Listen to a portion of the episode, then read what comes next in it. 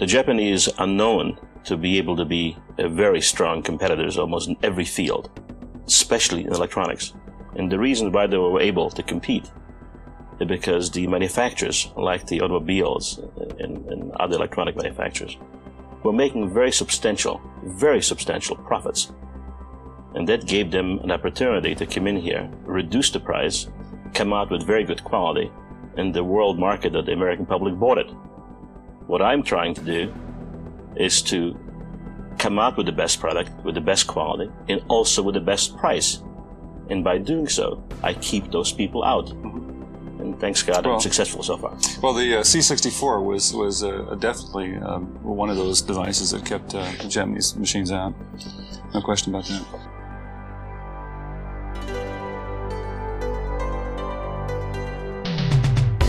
Esto es Modo Historia, un podcast para poner los videojuegos en contexto.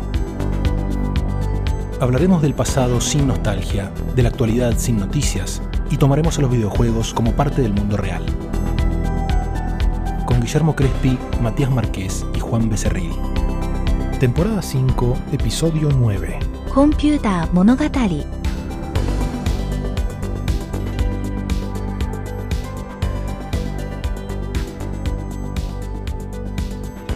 Se vienen los japoneses, así que vamos a convertirnos en los japoneses. Célebre frase que pronunció el por entonces CEO de Commodore, Jack Tramiel, en aquella reunión de abril de 1980 en Londres, donde él daría la orden de entrar en el mercado de las home computers baratas que llevarían a la fama a su empresa.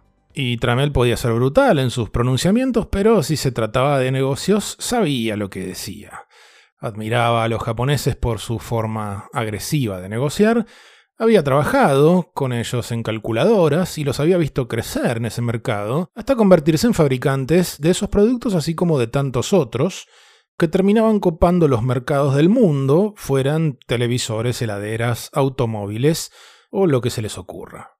Pero por esa época, en lo que tenía que ver con informática, Japón todavía estaba un par de años atrasado con respecto a Estados Unidos. De ahí la urgencia de Tramel de apurarse a construir suficientes defensas antes de que Japón finalmente estuviera listo para lanzarse a conquistar el mundo con sus propias computadoras. Así que vamos a dedicar este episodio a explorar algunos de los desarrollos tempranos de la informática japonesa y sus múltiples conexiones con lo que sucedía en Estados Unidos y otros países para hablar un poquito de las raíces de la informática en Japón, sin alejarnos mucho de los relatos que venimos contando esta temporada, podríamos forzar algunos paralelos entre IBM en Estados Unidos y una empresa japonesa llamada Nippon Electric Company o NEC. Ambas empresas tienen sus raíces a comienzos del siglo XX, NEC de hecho es de los últimos años del XIX, se fundó en 1898, y décadas más tarde, ambas se convertirían en gigantes de la informática. Hasta llegar a ese punto, los caminos que tomaron fueron diferentes. Mientras IBM, como hemos contado, se concentró en el proceso de datos y cálculos varios, NEC por su parte creció por el lado de las telecomunicaciones. Pero en cuanto se meten en computadoras, los avances de cada empresa se empiezan a parecer bastante. IBM anuncia su primera mainframe comercial en el año 52, NEC hace lo mismo con la suya seis años después.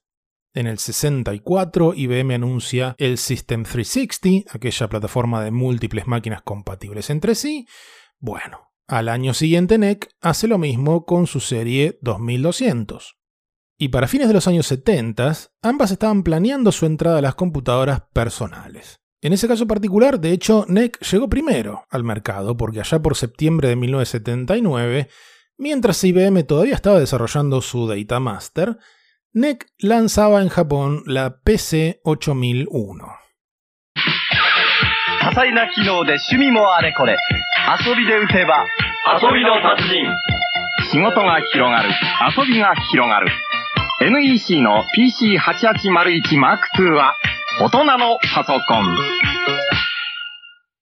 No fue la primera de su estilo en su país porque para ese punto ya había unas cuantas computadoras hogareñas dando vueltas, de marcas como Hitachi, Toshiba o Sharp. Pero la de NEC tenía dos particularidades en este ecosistema. Apuntaba a los negocios y empresas, y además era de las pocas que se vendían completamente ensambladas. O sea, muchas todavía en ese momento venían en formato kit. Ahora bien, durante el desarrollo de esta computadora, la gente de NEC entró en contacto con un personaje bastante interesante que no recuerdo que hayamos mencionado antes en modo historia, así que ahora vamos a enmendar esa falta. Me refiero a uno de estos personajes japoneses poco ortodoxos que aparecen cada tanto en relación con la tecnología y videojuegos, de estos que rompen reglas y se meten en quilombos. Bueno, hablamos de un joven, por entonces de unos 21 años, llamado Kazuhiko Nishi.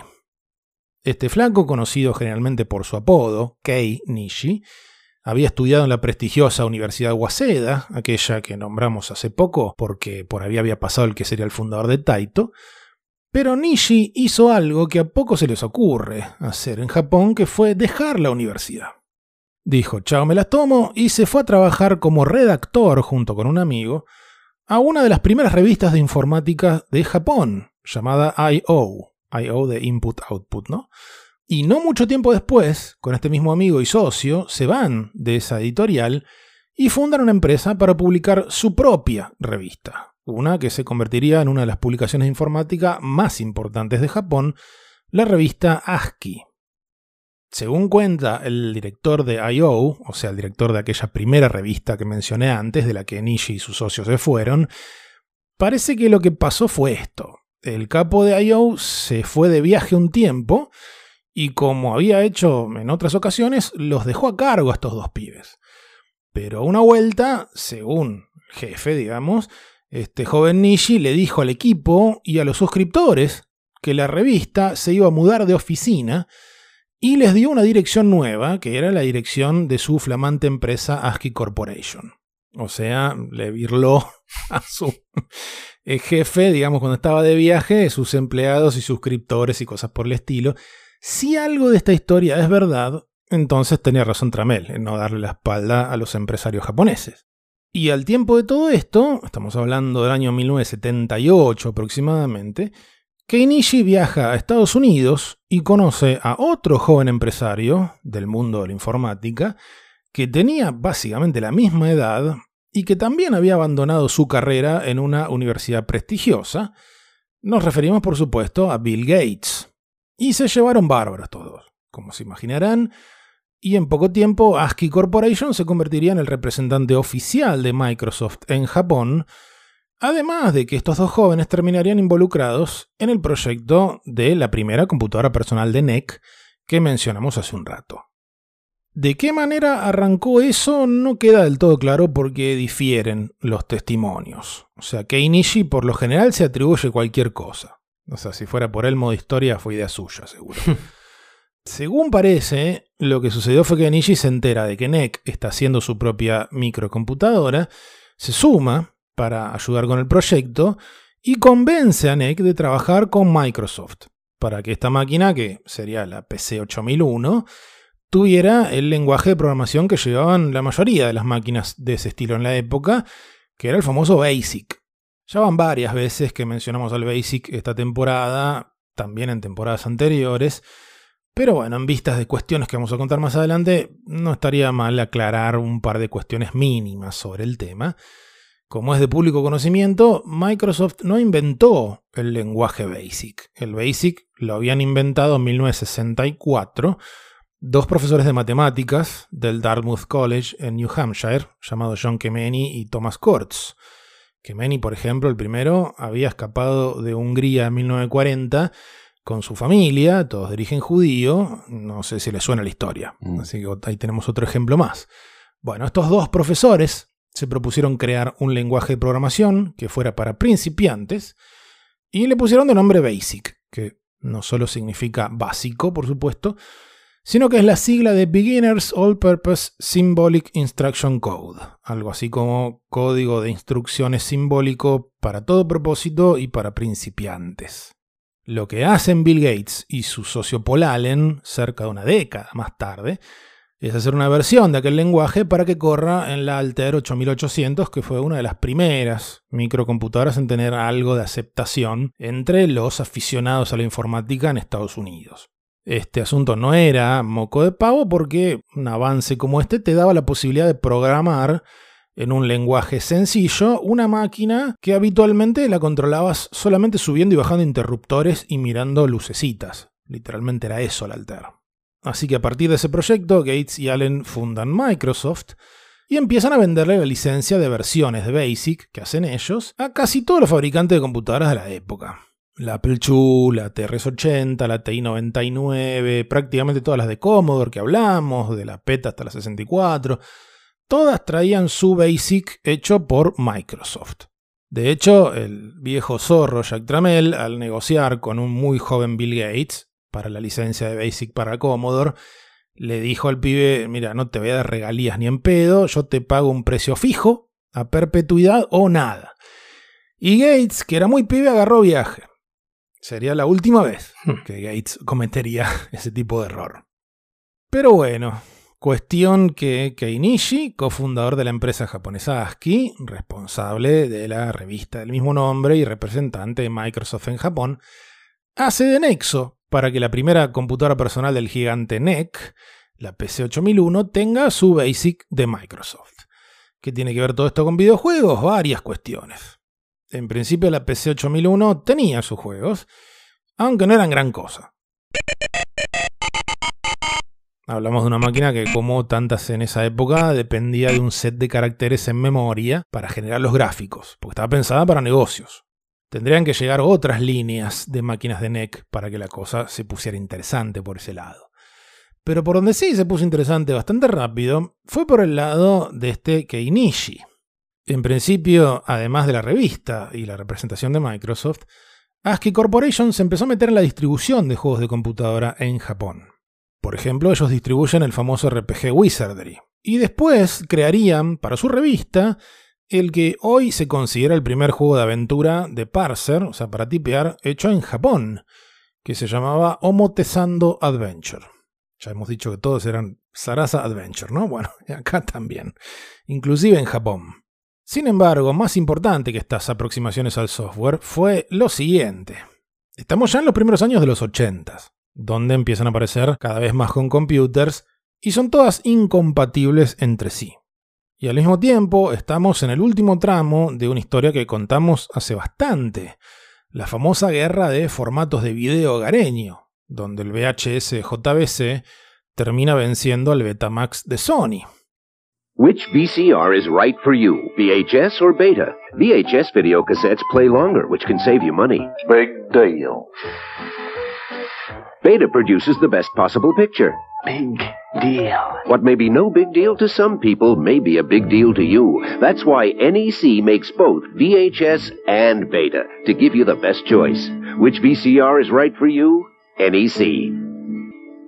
Es decir, que en este contexto, en Japón, tenía mucho peso la idea de instalar un formato común que permitiera que diferentes empresas fabriquen sus propios productos en un determinado mercado, sabiendo que esos productos van a ser compatibles entre sí. O sea, vos podías tener un reproductor marca JVC, marca Panasonic o el que fuera, y te iban a funcionar los mismos VHS. Bueno, nuestro nuevo amigo Keinichi empezó a pensar que habría que hacer algo así, pero en el mercado de los home computers. Porque, bueno, entre otras razones, si te dedicabas a la distribución de software como él, tu vida era mucho más sencilla, si la misma versión del juego corría en todas las computadoras, cosa que sabemos bien que no era así. Entonces, hacia fines del año 82, mientras en Estados Unidos empezaba de a poquito a vender la Commodore 64, Keinichi recibe el contacto de una empresa estadounidense, que tenía oficinas en Hong Kong en realidad también, llamada Spectra Video International Limited, o sea, SVI. Ya nombramos al pasar esta gente hace algunos episodios, pero vamos a dar un poquito más de información.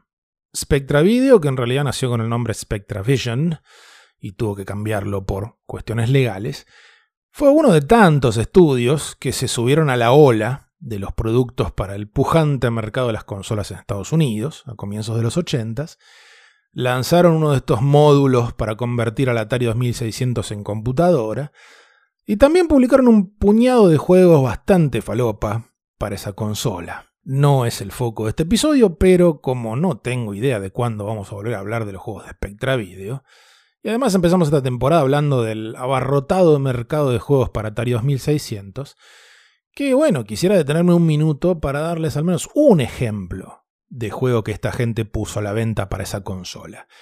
Y les voy a leer un texto que viene en la tapa de este juego. Dice, tu madre ha estado cocinando todo el día preparando tus pastas favoritas, pero nada es demasiado cuando se trata de su preferido. Así que lo más justo sería que vos pongas una sonrisa en su rostro, un destello en sus ojos y un brillo en su corazón. ¿Cómo? ¿De qué otra manera? Come, come, manja, manja. Eso es en la caja. Es buenísimo. Por favor, Juan, contales a nuestros oyentes sobre el videojuego llamado Manja.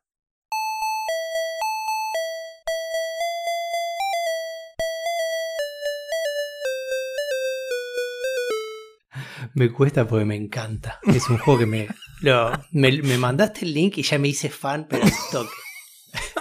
No, para, para empezar, eh, para hacerse la idea, es un time manager. Sí. Eh, no sé, tal vez, eh, no sé si es muy vieja o muy joven la gente para recordar esto, pero hubo una época en el inicio, no, inicio media de 2005, 2010, por ahí, que estaban muy de moda los time manager. Sí. Diner Dash en ese El momento. Diner Dash, era- claro. Claro, era el juegazo. Y básicamente son juegos donde las cosas suceden automáticamente y vos tenés que reaccionar a lo que sucede.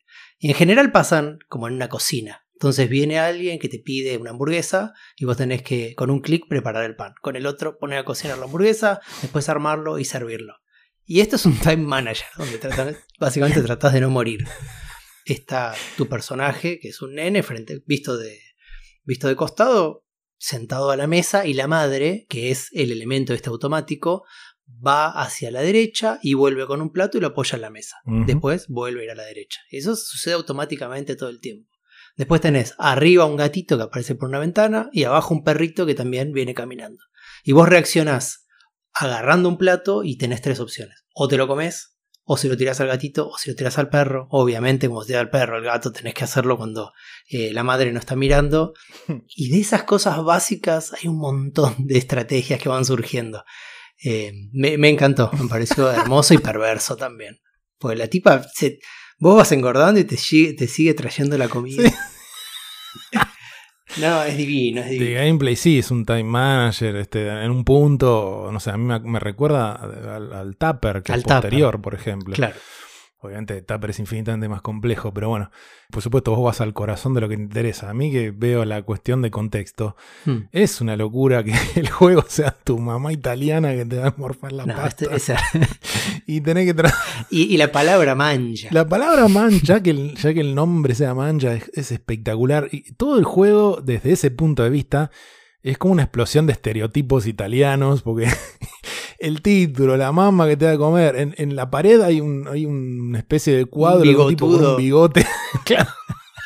La portada del juego es terrible. El mantel este, rojo y blanco a cuadradito, bien italiano, con la cocina la siama atrás. Y el juego arranca con la melodía típica de la tarantela napolitana. Les cuento yo que siempre chusmeo el manual, que el, el perro, eh, o sea, el manual los identifica como Sergio, el perro italiano, y Frankie, el gato italiano.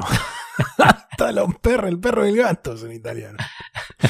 Así que no, tremendo. O sea, sí, si, si, si se te acumulan más de nueve platos en la mesa, perdes una vida. Si, Sí. si le rasco o, o te ve, te, te suma tres platos. Es como si te penaliza decir, bueno, tomá, te lo va más difícil. Y si comes más de 20, perdés una vida también. Eh, sí, el, el sonido, yo no sé si será la emulación o qué, pero es terrible. Es como que suena un telefonito de fondo todo el tiempo. No, te- no, eso Debe no, ser no la es la emulación, emulación. ¿no? El sonido de Atari era una tristeza. Ay, Dios, qué tortura.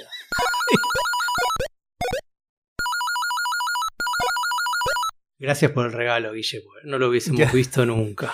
Todo este camino valió la pena. Tengo que viajar al pasado y decirme a mí mismo, mantenete ahí que vas a jugar mancha. Qué bárbaro. Pero bueno, lo mencionamos porque, además de que es una hermosura, es uno de varios que distribuye esta empresa Spectra Video, que para tranquilidad de nuestra audiencia hicieron cosas de más valor también. Una que no sé si le- por, por ahí le suena, pero hubo una serie de joysticks que se llamaba Quickshot. Ah, sí, oh. Una serie de joysticks muy conocida que después la fabricó justamente los socios de esta gente en Hong Kong, la eh, Bondwell. Bueno, los joysticks Quickshot eran un invento de ellos. Otra cuestión que hicieron fue meterse, también como tantos, en el mercado de los home computers. Esto lo mencionamos muy al pasar. En el año 83, como parte de esta ola de computadoras baratas para el hogar, esta gente lanza su SB318.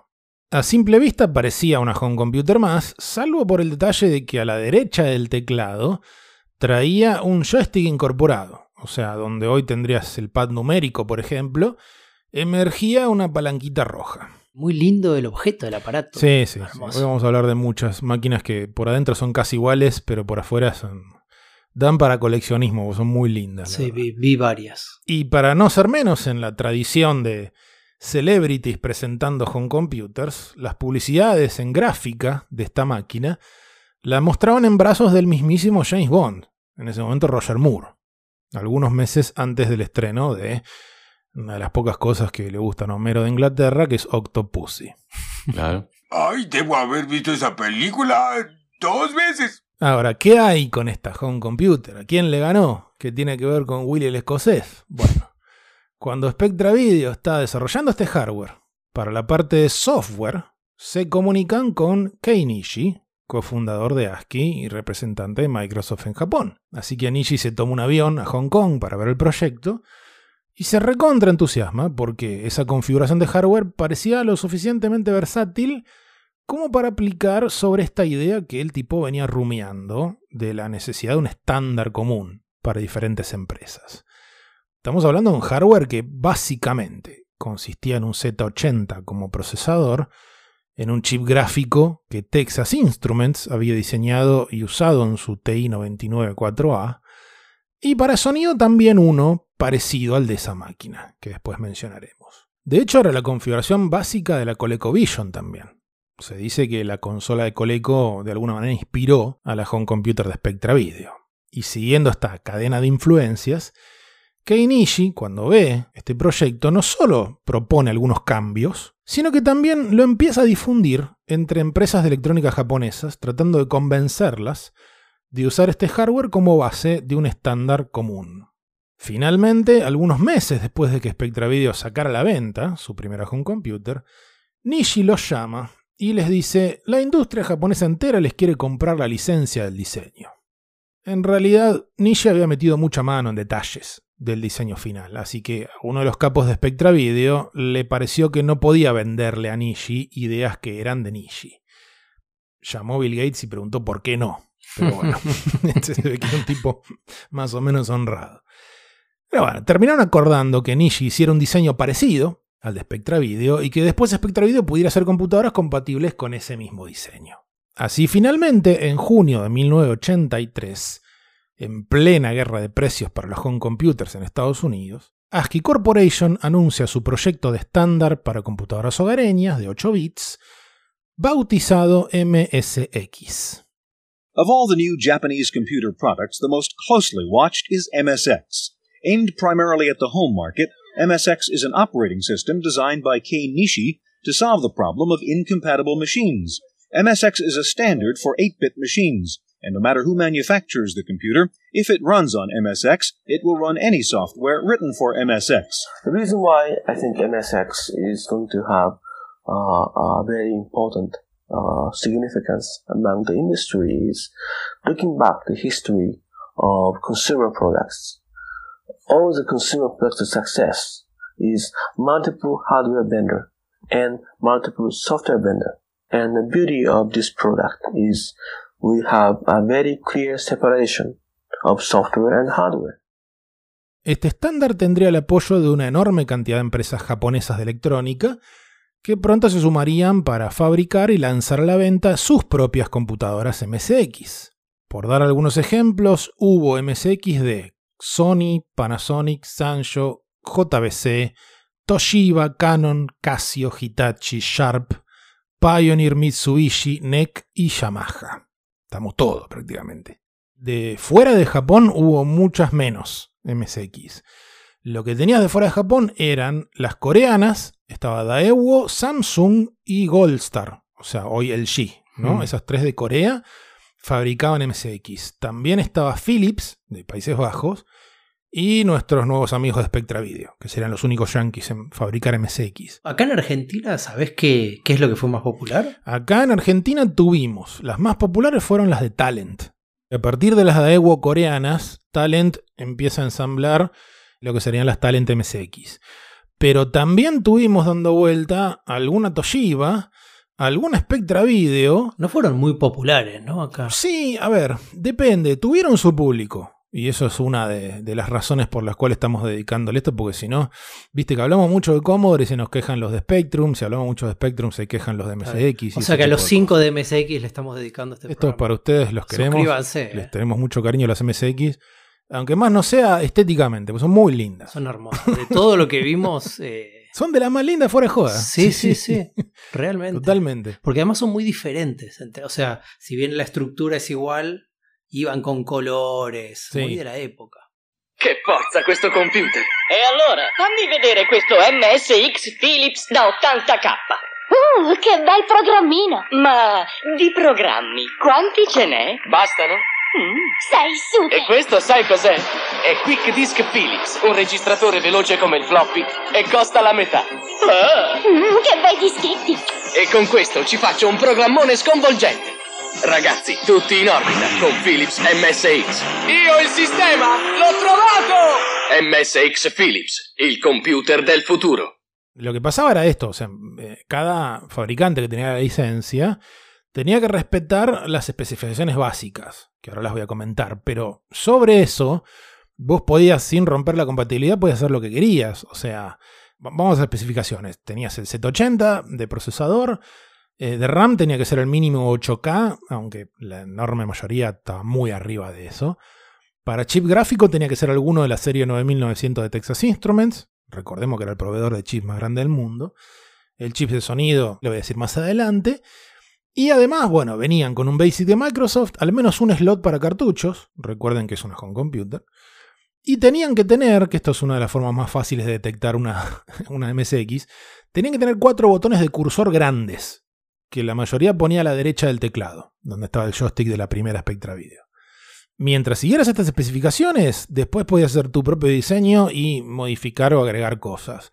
Algunos cambiaban ciertas teclas de lugar, otros ponían, no sé, dos slots de cartuchos en lugar de uno. Eh, Yamaha, que por supuesto siempre estuvo muy metida en el mundo del audio, hizo modelos MSX con salida MIDI. Pioneer, pionera en el Laserdisc, hizo modelos de MSX compatibles con Laserdisc. Y así cada uno le buscaba su, su yeite, digamos. Claro. Las MSX de Sony, por ejemplo, te venían con un diario en memoria para tomar notas. ¿Cómo? Como un diario. Claro, o sea, con un anotador. Sí. O sea, voy a prender la MSX para anotar que tengo que ir al almacén. Ah, muy, muy práctico. Lejos estaba Sony de PlayStation. Para Sony, un ordenador familiar es así, sencillo, práctico y útil, para ordenar, estudiar, trabajar, jugar y para aprender juntos toda la familia. Los ordenadores Hitbit son compatibles MSX y pueden crecer. Es un Sony. Y si se están preguntando de dónde viene el nombre MSX, solo Dios sabe. O sea, hay varias teorías sobre el asunto. Algunos dicen categóricamente, no, quiere decir tal cosa, pero en realidad no, no- existe mucho consenso. Las versiones más populares son las siguientes. Algunos dicen que viene de Microsoft Extended. Nishi, por ejemplo, mucho después de la salida de la primera, dijo que en realidad era Machine with Software Exchangeability. En otros momentos dijo otra cosa, dijo que era de Next of Microsoft, en fin, anda a saber. Cuestión que el primer modelo MSX en salir a la calle fue el Mitsubishi ML8000 a fines de octubre del 83. Algo así como una semana antes de que Texas Instruments anunciara su retiro de las computadoras personales.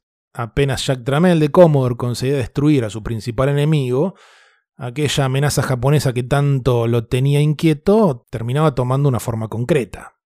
Pero antes de seguir avanzando con la parte corporativa este relato, vamos a hacer algo similar a lo que hicimos el episodio pasado, que es asomarnos, aunque sea un poquito, al tipo de juego que podíamos encontrar en una MSX. Y si en el afán de dar una pequeñísima muestra tuviéramos que elegir un estudio de desarrollo que simbolice esta plataforma, sobre todo en sus comienzos, probablemente tenga que ser Konami. Allá lejos y hace tiempo, alguna que otra cosa sobre los orígenes de Konami dijimos. Arrancaron con rocolas. En videojuegos, como todo el mundo en Japón, se metieron haciendo clones de Breakout, de Space Invaders, bla, bla, bla. Tuvieron sus primeros éxitos en arcade con el Scramble, primer shooter lateral con scroll automático, y con el Frogger, que ya hemos dicho en algún momento que, aunque por varios países los distribuye Sega bajo su marca, era un juego de Konami. Ahora bien, con la aparición del estándar MSX en Japón y la promesa de compatibilidad entre diferentes máquinas, Konami en el 83 abre una división de juegos para computadora. Estamos hablando de un Konami previo a los beatemaps, a las licencias tipo Tortugas Ninja, Claro. a Castlevania, Contra. Simpson. Claro, mucho antes de todo ese asunto. Incluso anterior a los juegos de Kojima. Seguramente alguien esté ahora diciendo, ¡eh! La serie Metal Gear empezó en MSX. Sí y no. O sea, hoy es común decir MSX para referirse a diferentes estándares de esa misma familia. En realidad, Metal Gear 1 y 2 salen para el estándar MSX 2, que no es este mismo. Es uno que empezó a aparecer dos años después del original. Era retrocompatible, pero era más avanzado en varias cuestiones. Así que aprovechamos para aclarar que hasta ahora, toda vez que dijimos MSX, nos referimos a lo que algunos hoy, para no confundir, le llaman MSX1. Entonces, ¿qué juegos podemos nombrar de los que Konami lanza en esos años tempranos para MSX? Bueno, obviamente estuvieron sus clásicos de arcade de la época, como Frogger o como el Circus Charlie.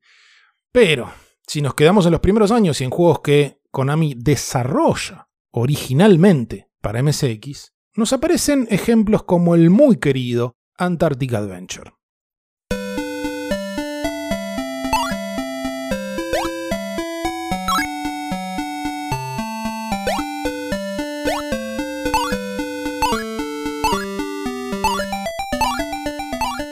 Lo estuve jugando bastante al Antarctic Adventure. Quería probarlo un cachito y me quedé jugando. O sea, ya ahí, te, ahí esa, esa es mi review. Eh, no, lo más, lo más curioso es que me dio la sensación, eh, no sé si les pasó a ustedes, de ser un Game and Watch. si bien es fluido el movimiento de él, del, del personaje, se ve como en primera persona, vienen obstáculos, hay que saltarlos y agarrar unos pececitos como para puntos extras. Sí. Pero el movimiento del mundo de los obstáculos no se mueve en fluido, sino como por slots, por casilleros. Aún sin verle la cara al, al pingüinito, vos sos un pingüín, Ujú. me resultó simpático por las animaciones. Ahí está como vivo. Sí, sí. No sé, me encantó. Sí, es como un, a ver, es como un proto Crash Bandicoot, digamos. Ponele. o sea, que está siempre de espaldas.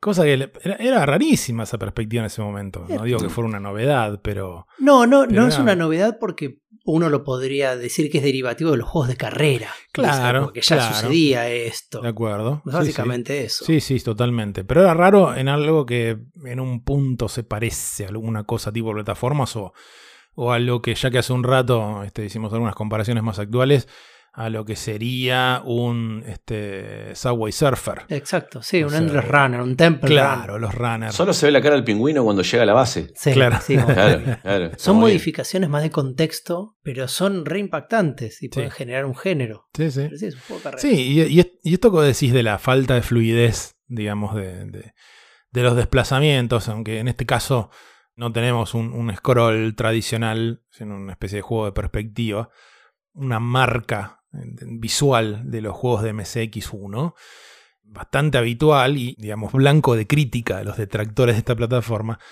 es que como la MSX no tenía scroll por hardware, lo más normal era que el scroll de pantalla fuera saltando por bloques de 8 píxeles. Mm. O sea, una cosa muy tac, tac, tac, recontra poco fluida.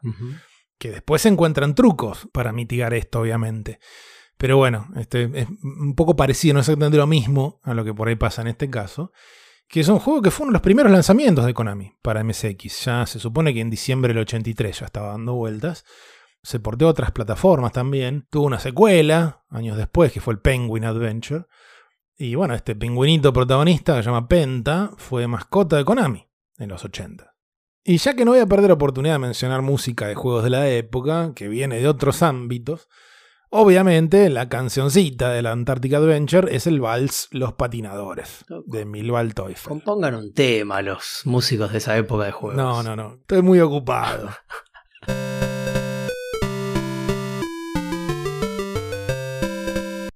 Bueno, pasando a otro ejemplo de juego de Konami hecho para MSX, que podríamos nombrar, es uno bastante jodido de encontrar hoy, llamado Peoples.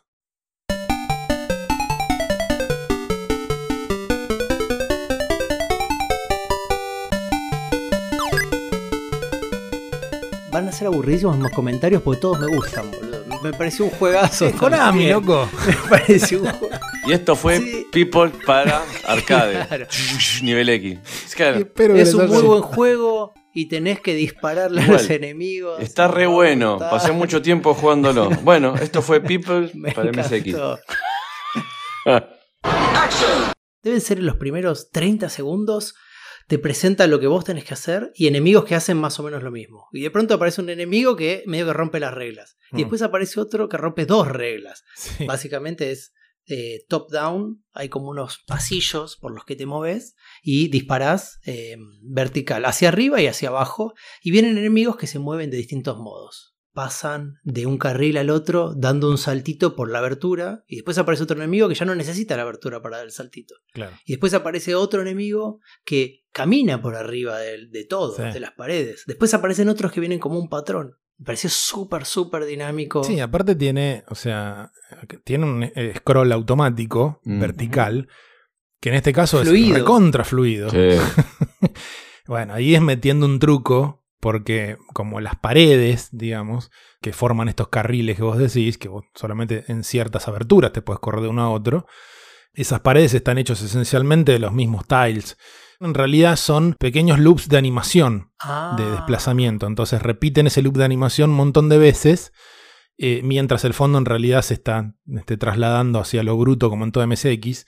Y el resultado es perfecto. O sea, no se nota en absoluto ningún tipo de tironeo. Eh, además de que te podés mover, o sea, es bastante libre por donde te podés mandar. Sí. O sea, te metes por ciertos pasillitos y vas apareciendo en otras zonas. Es un juego bastante olvidado, salvo que uno estuviera, digamos, muy fan de la MSX en esa, en esa época. Y el famoso power up que, que detiene el scroll. Esa es buena también. Sí, y con ese podés ir a comerte a los enemigos. Claro. Eh, Claro. Me resultó divertido también como hacer reaccionar a los enemigos. Todos, como en el Pac-Man, reaccionan a tus movimientos. Entonces vos podés ir, yo que sé, de izquierda a derecha y ver cómo el tipito te sigue. Hay Mm. unos que se mueven igual a Vas vos. estudiando el comportamiento para ver por dónde mandarte. No, es hermoso. Y bueno, un último título de Konami de esos primeros años para MSX que nos gustaría nombrar, ya que el episodio pasado hablamos de International Soccer de Commodore, se llama sencillamente Konami's Soccer.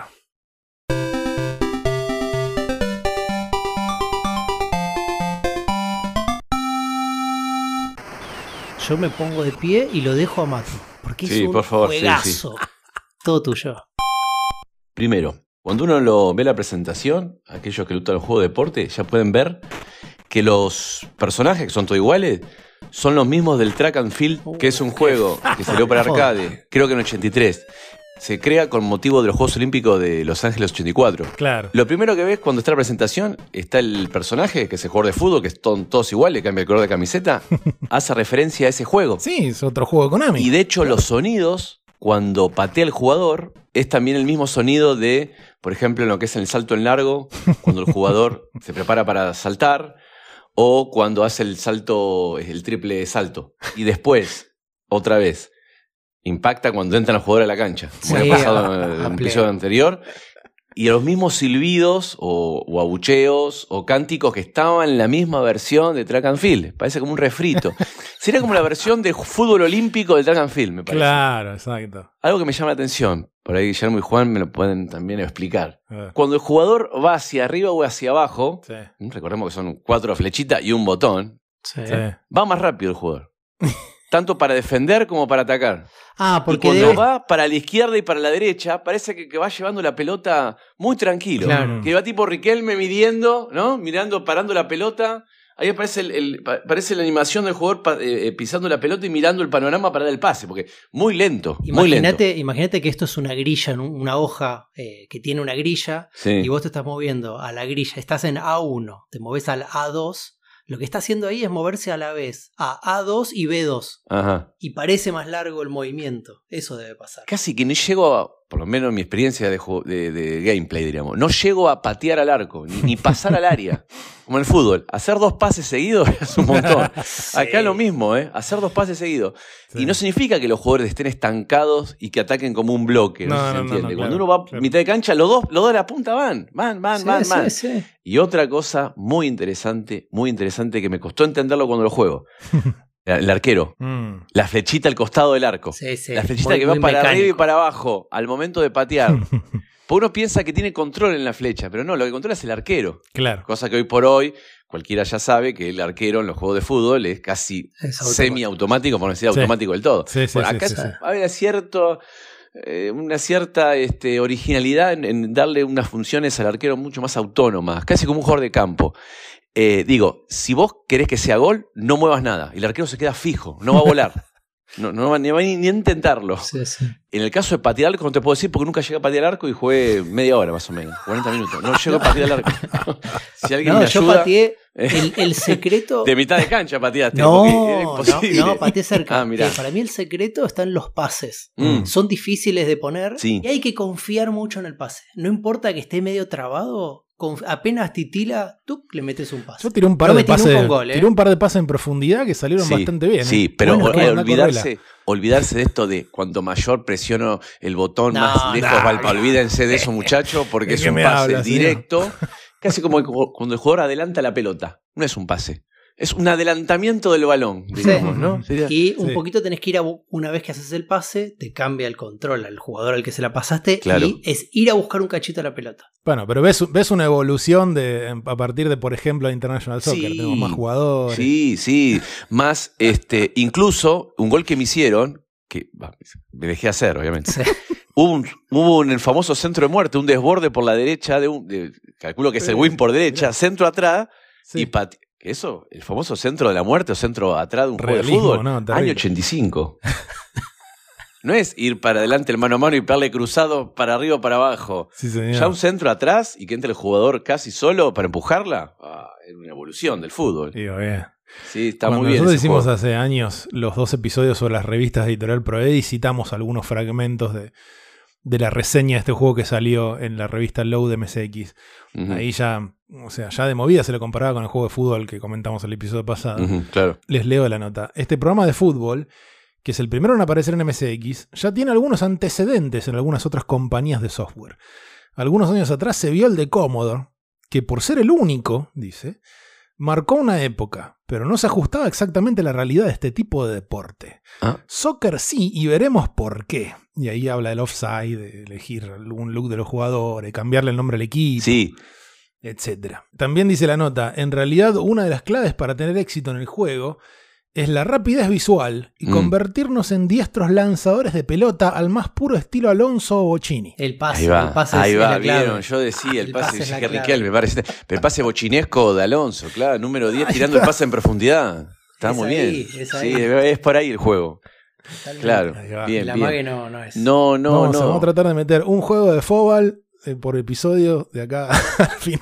de la- Y después, con todos esos juegos de fútbol que se han recopilado, hacer un gran especial de fútbol, de juego de El fútbol. especial de Navidad de fútbol. Pero bueno, gran- grandes torneos de Konami Soccer se armaban en la redacción de, de aquella revista, eh, que nos- como nos contaron algunos de sus participantes. Y bueno, pues, este, como cierre, me gustaría mencionar de, justamente el cierre de este artículo argentino de review del Konami Soccer en mayo del 87. Al final del artículo, las últimas dos palabritas son bastante interesantes, porque dice, distribuye microbyte frase que volveremos a ver en revistas muy posteriores, aunque con una implicancia bastante diferente. Ya hablaremos de eso. Y bueno, hasta acá llega nuestra pequeñísima lista de juegos de MSX, listo, no hay más, no vamos a hablar nunca más de este tema en el podcast. Adiós. Nah, bueno, si pudiéramos haber nombrado, qué sé yo, no sé, al Bomberman de Hudson, Claro. o a la trilogía Nightmare, que es la que inspiró a un juego indie llamado La Mulana muchísimos años después, que imita justamente todo ese estilo, etcétera, etcétera. Bueno, esto fue una muestra gratis nomás, porque tenemos mucho para contar y no va a faltar oportunidad de meternos de lleno en juegos de MSX en otro momento. Como sea, antes de avanzar con otros aspectos de este relato, que tiene bastante que ver con el hardware, deberíamos aprovechar que acaban de escuchar algún que otro fragmentito musical corto de juegos de MSX, como para hacer algunas observaciones sobre el sonido de esta plataforma. Habrán notado como mínimo que el estilo sonoro, el timbre, digamos, de esta máquina es muy distinto al de la Commodore 64 que escuchamos la vez pasada. Sin entrar mucho todavía en lo técnico, sino más en la percepción que uno puede tener como jugador, el sonido de la C64 tiene un carácter como muy particular y bastante fácil de identificar. Mientras que el de MSX no es raro que uno quizás lo confunda con el sonido de alguna otra plataforma. Ya que esto es un podcast y no un video podcast, podríamos aprovechar para ilustrar con ejemplos sonoros. Y vamos a empezar con el Frogger de Konami. La versión de MSX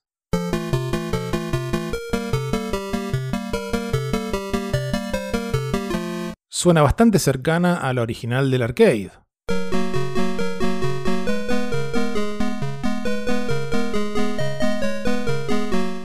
Eso que acaban de escuchar es la melodía de una canción infantil japonesa llamada Inu no Omawari-san, el perro policía.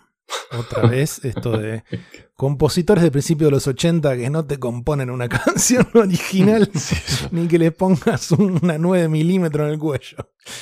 Toda la música del Frogger son canciones infantiles o del anime. Todo choreado.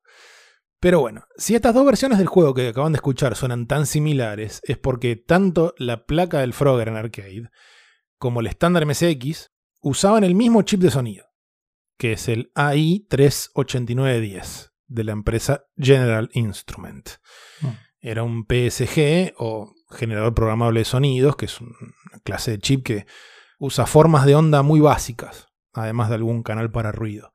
Y si este tipo de sonido les resulta familiar, quizás sea porque además de usarse en muchos arcade y en las MSX, este mismo chip, o variantes del mismo, se usaron en la Intellivision, la Vectrex, la Amstrad CPC, los modelos tardíos de la Spectrum, 128 y demás, la Timex Sinclair 2068 o incluso la Atari ST, que tenía un clon de Yamaha.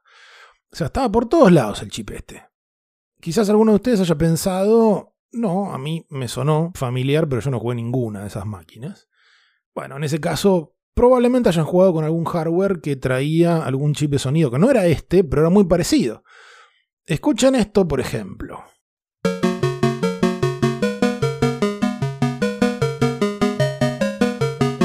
También, como en la misma. Es por eso. o sea, eso que acaban de escuchar es el Frogger en la TI 994A. Y no es el mismo chip de antes es el SN76496 de Texas Instruments. Estamos hablando de un chip que con sus variantes no eran técnicamente idénticos al otro de la serie AI de General Instrument, pero el resultado era muy parecido. Mm. Muy de ondas de sonido cuadradas, ¿no? Este chip de Texas, además de ponerlo en sus propias máquinas, se utilizó, por dar algunos ejemplos, en la ColecoVision, en la BBC Micro y en mucho hardware de Sega. Sega, por ejemplo, lo usó en sus placas de arcade System 1 y System 2. Puso clones de este chip en la Master System y Game Gear.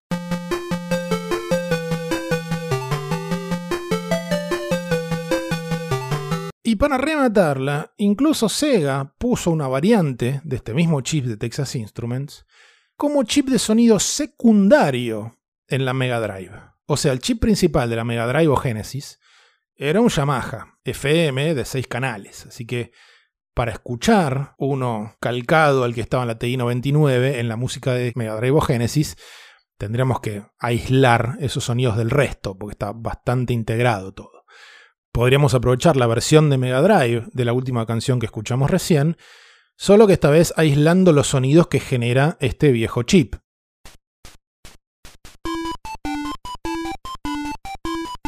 Ahora le sumamos algunos canales del Yamaha principal. Y ahora el canal de bajo y el de la percusión sampleada.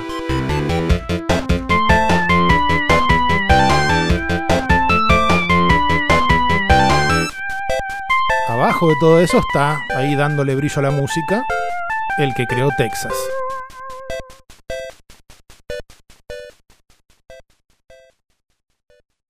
Pero bueno, más allá del ejemplo concreto de la música, si nos ponemos un poquito técnicos con nombres de chips y estas cuestiones, es para demostrar que en este punto en la historia, Japón tenía mucho fabricante de electrónica, pero poco diseño de chips locales. O sea, en consolas y computadoras japonesas encontraban los mismos componentes que venían de, entre comillas, Occidente. O sea, General Instrument, Texas Instruments, Silo, que eran los creadores de Z80, eran todas empresas yankees. Y así, dos máquinas que a simple vista parecen completamente diferentes, como la ColecoVision norteamericana y alguna MSX japonesa, les levantás el capot, son más o menos lo mismo. Incluso el otro procesador estadounidense, el que venimos hablando todo el tiempo de que arrancó la temporada, el 6502 de MOS Technology, famosamente se las arregló para terminar en el corazón de la verdadera amenaza japonesa que terminó invadiendo Estados Unidos con éxito. Me refiero desde ya a una maquinita que ustedes deben reconocer como Nintendo Family Computer. Bueno, el procesador del Family, como le decimos acá, es una variante del mismo procesador que tiene la Atari VCS, la Apple II, la Commodore 64, etcétera, etcétera. ¿Cómo llegó eso ahí? Bueno, la cosa fue más o menos así. De la misma manera que Atari diseñó su VCS para que corriese sus éxitos de arcade, como Pongy Tank, Nintendo a la hora de definir el hardware de la Famicom tiene como horizonte el objetivo de que corra a la perfección su único gran éxito de arcade, que era el Donkey Kong. Ahora, a la hora de definir el procesador de esta consola, la elección lógica era el Z80. No solo porque en Japón lo usaba medio mundo, lo usaba Sharp, lo usaba NEC, etc., sino porque era el procesador que tenía el arcade de Donkey Kong. Pero, como el señor Yamauchi, presidente de Nintendo, quería un precio bajo y una producción bastante amplia, las negociaciones que tuvo con empresas de electrónica locales fracasaban una tras de la otra.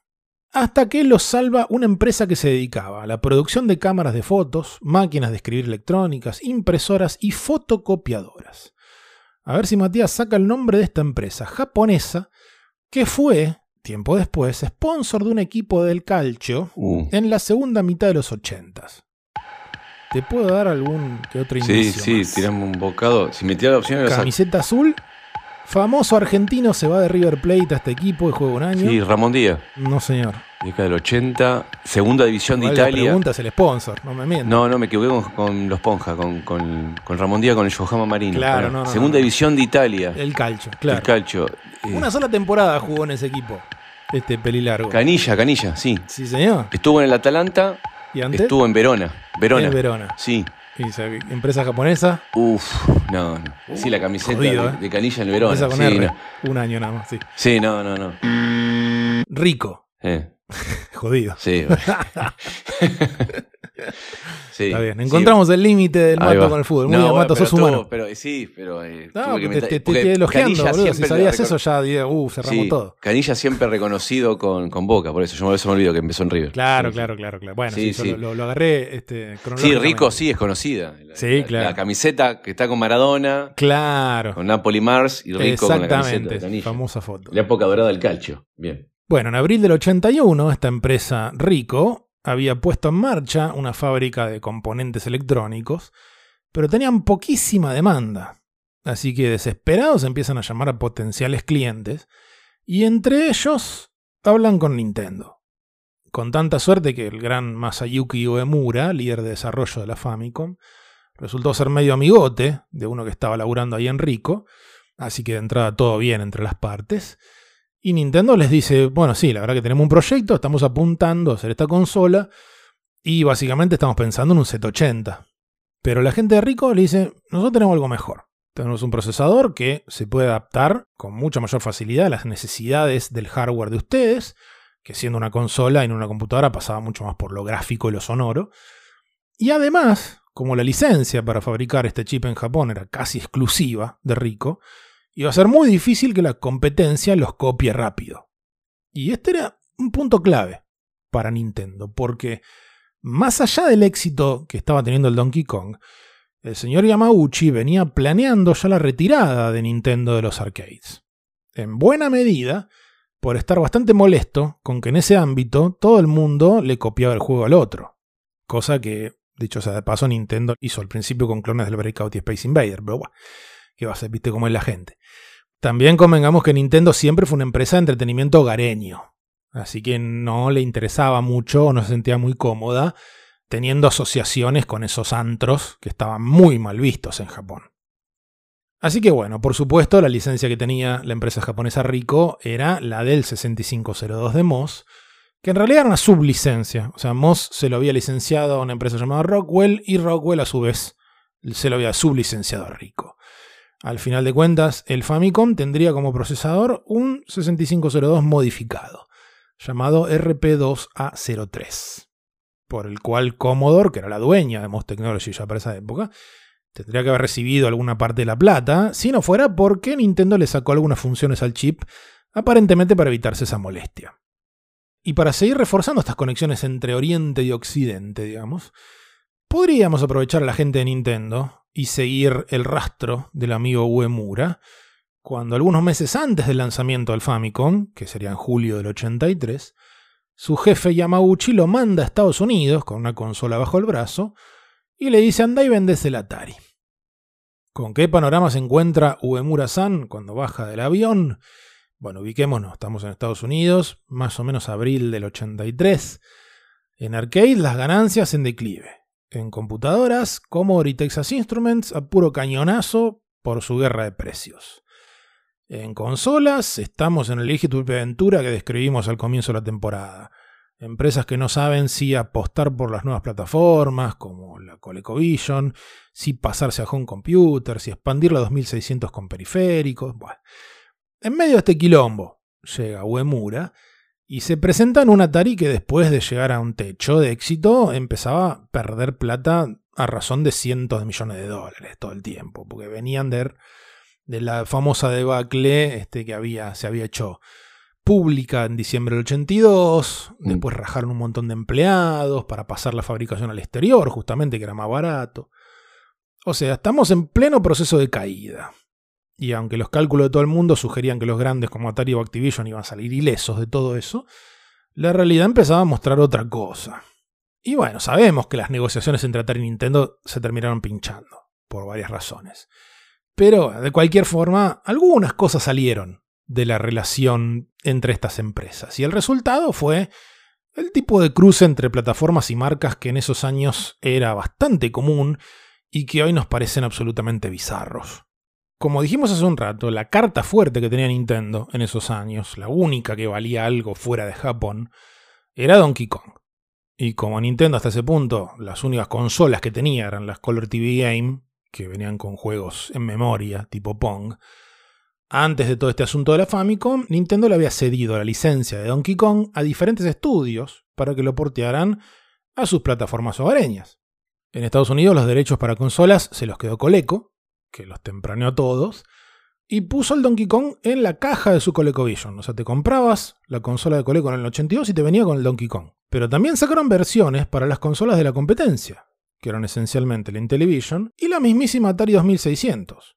It's Donkey Kong, the arcade sensation, and now you can play it at home. Hang on, sweetheart! I'm gonna save ya! Now you can play Donkey Kong on your ColecoVision, Atari VCS, or Intellivision video game system. Donkey Kong has multiple screens, just like the arcade game.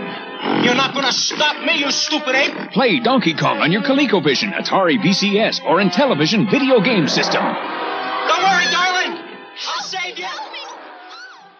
O sea, lo loco es que Atari, en su principal consola, tenía el Donkey Kong de Nintendo, pero porteado por Coleco. Bien, bien sencillo todo para acordarse. Pero la cosa no termina ahí. Los derechos que sí consigue directamente Atari de parte de Nintendo son los del Donkey Kong para computadoras. No olvidemos que Atari tenía la 400 y la 800, en el 83 lanzarían versiones nuevas de estas máquinas.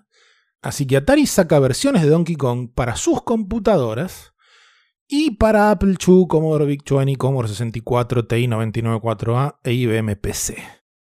Así era la mano en esa época. O sea, podías agarrar un cartucho y que de pronto en la tapa aparecieran juntas Atari, Nintendo y Commodore. Tres empresas que en cuestión de años terminarían metidas en tanto juicio que dan como para un podcast paralelo, más o menos. Pero bueno, hasta el 83 era todo pase amor. Incluso a Nintendo le da a Atari la licencia de su nuevo juego de Mario. O sea, el Mario Brothers del 83. Aquel de, de también de una sola pantalla donde tenés que donde aparece la mayoría de las cuestiones que uno asocia con Mario, ¿no? Las tuberías, los- las tortugas. Y las monedas. Y, ese tipo- y Luigi también.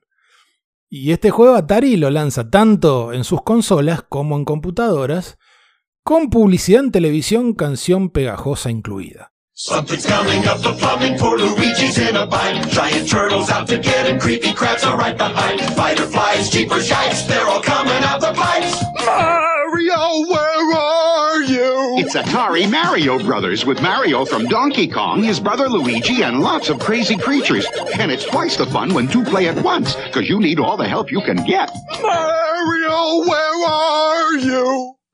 Mario Brothers, new from Atari.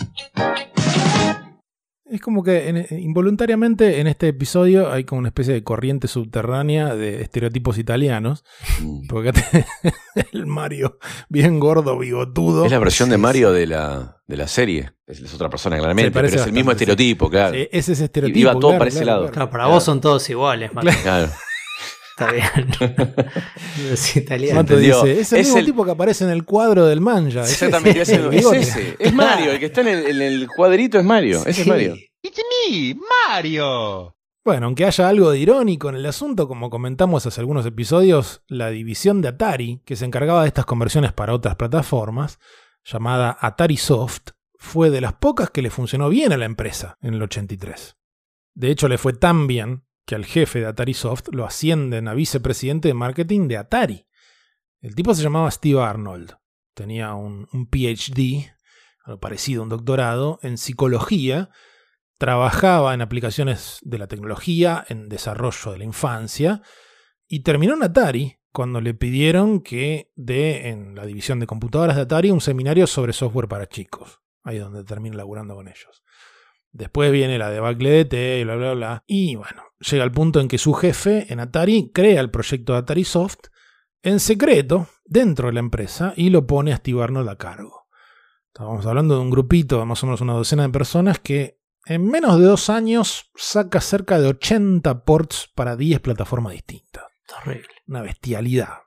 Y ojo que no era pura máquina de hacer chorizos, ¿eh? O sea, ¿se acuerdan cuando hablamos de la TI 99 4A? Que dijimos que durante mucho tiempo tuvo poco software porque Texas Instruments no la quiso abrir a desarrollo de terceros, entonces había pocos juegos y bla, bla, bla. Bueno, si nos escucha alguien que jugó con esa computadora, es muy posible que entre sus juegos favoritos para esa máquina haya clásicos como Donkey Kong, como Pac-Man, como Miss Pac-Man, como Pole Position. Bueno, todas esas conversiones para TI las hizo Atari Soft. Y algunas son excelentes. ¿eh? Es que eso es un laburo que. El trabajo de hacer una conversión, un porteo. Ahí está la parte de, de ingeniería inversa, pero Hmm. también la de. en- o sea, entender de qué se trata el juego. O sea, porque yo cosas chiquititas como a la velocidad a la que se mueve este personaje, ¿tiene aceleración o es una velocidad pareja? Cada uno de los enemigos, cuando interac Hay un montón de cosas que hay que rearmar. Seguro Es un laburazo. Sí, nosotros hablamos bastante, o sea, nos metimos, creo que en el episodio donde más nos metimos con el tema de porteo fue cuando hablamos de los de Prince of Persia. Hmm. y que obviamente es un juego mucho más complejo y posterior y etcétera, pero ahí está, por ejemplo, o sea, nosotros lo veíamos en revistas y sí, veíamos la presentación visual, la resolución y yo qué sé, pero jugarlo y te pones a jugar el de Master System y ves que salta como cinco veces más lejos que los otros y esto es otro juego. Exactamente, claro, por eso digo. Y para no dejar afuera a nuestros oyentes en Europa, que no serán tantos, pero son más de los que tenemos en Estados Unidos y ni hablar Japón, podemos completar este panorama de empresas que le piden la licencia a Nintendo de estos juegos tempranos mencionando a los británicos de Ocean, que como sabemos, ya años después se te caía una licencia y la agarraban antes de que toque el piso. Años después de lo que estuvimos contando, allá por el 86, firma Ocean con Nintendo para portear Donkey Kong y Mario Brothers a las computadoras de éxito en Europa, Amstrad Spectrum, incluso MSX. En realidad, en ese punto, lo que Ocean realmente quería era el Super Mario Brothers, que ya había salido. Pero este ya era otro Nintendo. No te lo iba a dar tan fácil. A menos que fueras otra empresa japonesa que tuviera relación estrecha con ellos, como Hudson Soft. Japón no fue inmune a esta ola de consolas que se convierten en computadoras. Ya en el 84 lanzan, junto con Hudson y Sharp, el Family Basic, que era un teclado y un cartucho para conectar a la Famicom y convertirla en una especie de computadora que te permitiera aprender a programar en BASIC.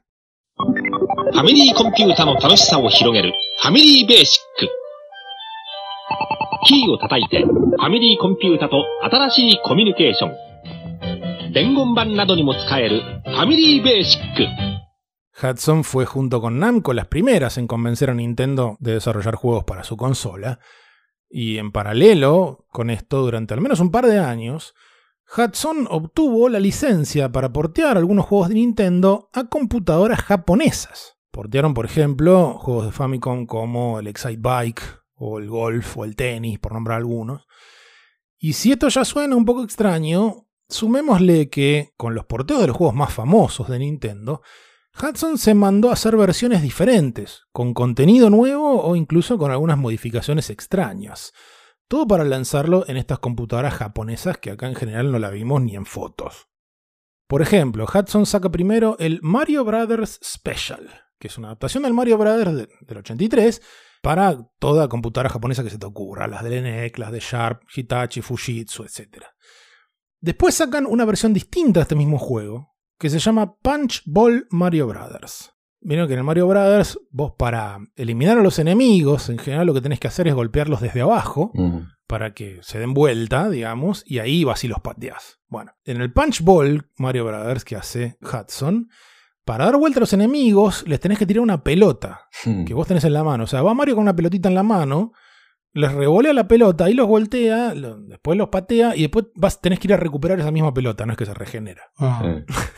Es una variación Sí. muy extraña. Ahí le estoy viendo lo que titila el Mario ese, lo que parpadea con la pelotita roja esa. ¿Qué pasó No sea ahí? exigente, señor. Ya sabe lo difícil que era hacer juegos en esa época.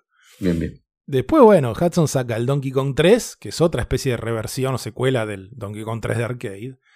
Y finalmente, en el año 86, Hudson lanza en la NEC PC8801, en la Sharp X1, y supuestamente, aunque no está comprobado en una de Samsung, un juego llamado Super Mario Bros. Special.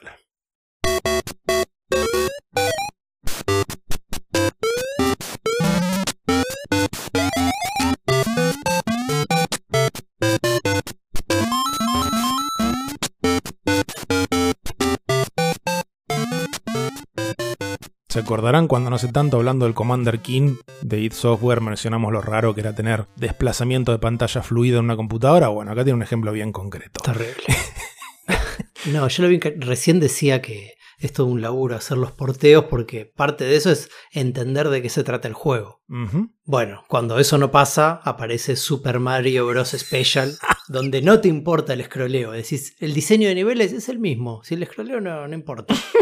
Y pasás de una pantalla al otro y de pronto tenés un enemigo frente de la cara. Sí. Eh, es otro juego, incluso, incluso desde las, los escenarios, eh, es otro juego. No, no, no es como el, el mundo 1.1 no es el mundo 1 de la versión de No, Famicom. sí, O sea, no, no, otra, cosa, es totalmente. otra cosa.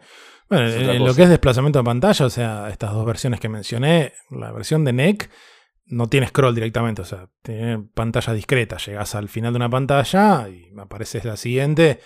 Como mucho plataformero de PC, pero de otro ritmo. Sí, que no es un No sé. problema tener eso, si el nivel está diseñado para no, eso. pero el juego, claramente, en el corazón del juego no es eso. Entonces ahí se complica. Fiero, o sea, no es el Metal Mutant, no sé. Claro. O sea, no. Amén. Eh, y en la de Sharp resuelve ese tema con, con otra típica técnica de, de scrolleo en, en- en computadoras, este, sobre todo de fines de los 80, que era llegar al, al borde de la pantalla, que se frene todo y ahí se desplaza todo juntos, barrido. El, el nivel es, por ejemplo, el 1.3, que es el clásico eh, nivel eh, de, de salto sobre las palmeras. Uh, Muchas veces es un salto sí. al vacío. Me Sí, acordar claro. Persia, ¿viste? Que a veces uno va Sí, saltando y, claro, no sabes con qué te va a encontrar. Con una fosa, con los pinches. Entonces vos saltás. sí, Después sí, sí. vemos si aparece una plataforma mágica en la otra pantalla que, que me salva la vida. Son esos casos donde depende, ya lo dijimos mil veces, depende de donde nos paremos, decís, oh, che, no, le hicieron mierda a esto y por otro Mm. dijeron, hicieron un milagro. Claro. O sea, por dar algo que más o menos se asemeje Sí. en una computadora. Bueno, por eso el, el- el hallazgo que, que decíamos hace algunos episodios de John Carmack, ¿no? De id Software, que antes del Commander King le aplica la técnica que él hace este, para scrollear fluido en PC en una demo del Super Mario 3 que ellos hacen y se le mandan a Nintendo. Y obviamente Nintendo ya es el Nintendo de septiembre del 90. Mm. No tenía el menor interés ni en computadoras, ni en ceder sus propiedades, ni menos, calculo yo, a, a unos pibes irresponsables. Redondeando entonces un poco las diferentes historias que fuimos entrelazando en este episodio. Hudson Soft no se conformaría con esto de portear simplemente juegos de Nintendo a computadoras de NEC y terminarían asociándose justamente con NEC para competirle a Nintendo. Pero bueno, eso seguramente es una historia para otra temporada. Nintendo, por su parte, lanza su Family Computer en Japón, calculando que tendría unos 3 años de vida en el mercado, igual que el cálculo que había hecho Atari con su VC 10 años antes. Y bueno, sabemos que a ambas empresas les fue bastante mejor que eso. Por el rincón del estándar MSX, la relación entre Bill Gates y Keinichi se empezó a pudrir bastante rápido. Es típico escuchar que la MSX fue un invento de Microsoft, pero en realidad fue un proyecto de sus socios de ASCII Corporation. O sea, Microsoft apoyó la movida, les dio el basic y demás, pero tampoco se esforzó mucho. Y a Gates le empezó a molestar que Nishi estuviera más concentrado en la MSX que en promocionar el software de Microsoft en Japón. Además que Nishi siempre fue un tipo bastante impredecible, con altibajos de ánimo, él mismo lo dice, imposible de controlar, o sea, tipo que se corta solo y hace la suya. Tenía actitudes un poco incómodas como, no sé, quedarse dormido en reuniones de negocios o gastar fortunas al pedo durmiendo en un hotel caro para pasar la noche o viajando en helicóptero. Bueno, la relación entre estos dos caballeros se terminaría cortando en 1986 cuando Microsoft se convierte en una empresa pública y pasa a cotizar en bolsa. En ese punto Gates quiso que ASCII se fusionara de una vez con Microsoft en lugar de seguir operando con independencia y que Nishi fuera empleado full time de la empresa. Nishi no quiso. Y ahí se disolvió la alianza y terminaron peleados. Nishi incluso le dijo ese mismo año al Wall Street Journal que Gates lo había traicionado y que Microsoft había perdido su chispa. Lo cito al amigo Nishi. Dice en esa nota, Bill Gates solía ser muy creativo, pero ahora es una persona política y está en postura de protegerse a sí mismo. ¿A qué se refería Nishi con todo esto? Ya lo sabremos más adelante. Y a otro que nos vamos a reencontrar más adelante es al capo de Atari Soft, aquella división de Atari que porteaba juegos para plataformas de la competencia.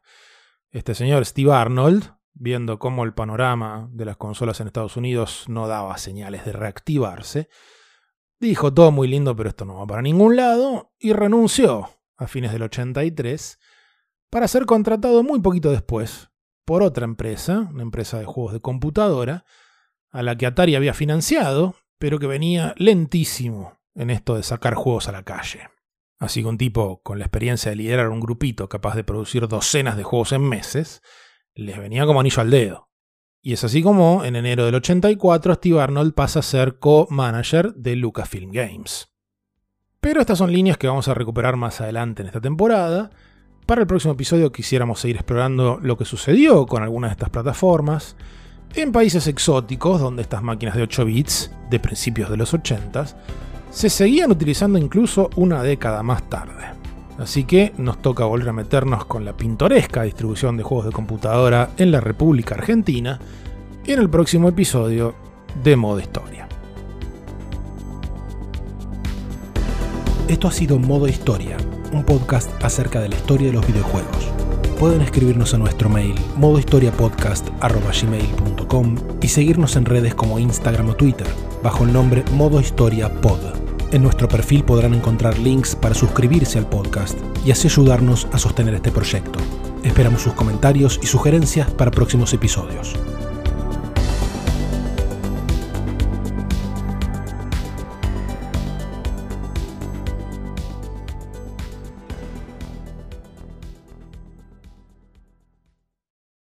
Y bueno, este pingüinito protagonista que se llama Penta fue mascota de Konami en los 80. ¿Penta se llama el pingüinito? Se llama Penta. Penta campeón. Eh, tal vez le estoy.